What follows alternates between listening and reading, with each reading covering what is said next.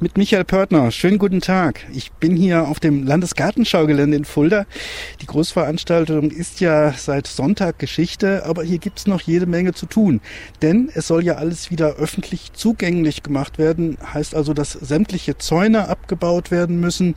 Die ganzen Häuser werden zerlegt für die Gastronomie, die Blumenhalle, Tische, Stühle, Bänke, Sonnenschirme. Das ganze Mobiliar ist schon abtransportiert worden. Tja, und was ist denn jetzt mit den Blumen und den ganzen Gehölzen? Frage ich mal einen der Schaugärtner, Martin Hetze. Sie hatten ja viele Obstgehölze, Witten, Gräser und so verschiedene Sachen hier ausgestellt.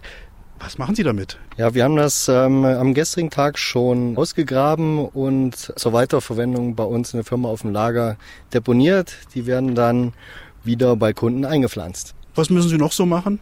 Wir müssen unseren Stand noch zurückbauen. Da sind einige Arbeiten noch zu tun. Sichtschutzelemente, die Wege, größere Sträucher stehen jetzt noch. Die werden mit größerem Gerät ausgehoben. Also Gehölze, Stauden, das kann man ja wieder einpflanzen, haben wir gerade gehört. Was ist denn nun mit den Blumen? Der ganze Blumenschmuck, was so wunderschön blüht, das ist ja vergänglich. Was passiert damit? Das frage ich jetzt Ulrich Schmidt. Er ist einer der Geschäftsführer der Landesgartenschau. Ja, zum einen der Wechselflor, der ist natürlich vergänglich. Der ist nur für ein Jahr gezogen worden. Die Pflanzen haben nur ein Jahr Lebenserwartung, Lebensdauer. Das ist der normale Zyklus bei diesen Pflanzen. Die sind jetzt am Verblühen, werden dann natürlich den Beeten entnommen und ja, werden kompostiert. Ja, ähnlich ist es mit den Pflanzen aus der Blumenhalle. Dort haben wir Floristik. Floristik ist natürlich vergänglich.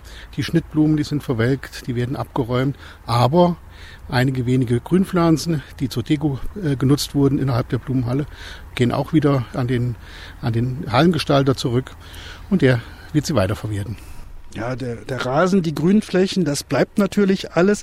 Allerdings äh, kann man jetzt leider noch nicht aufs Gelände gehen, denn äh, das Ganze muss ja abgebaut werden und das heißt, äh, aus Sicherheitsgründen ist das weiterhin eine gesperrte Baustelle und bis das alles wieder öffentlich zugänglich wird, da dauert es sicherlich noch bis Ende des Jahres.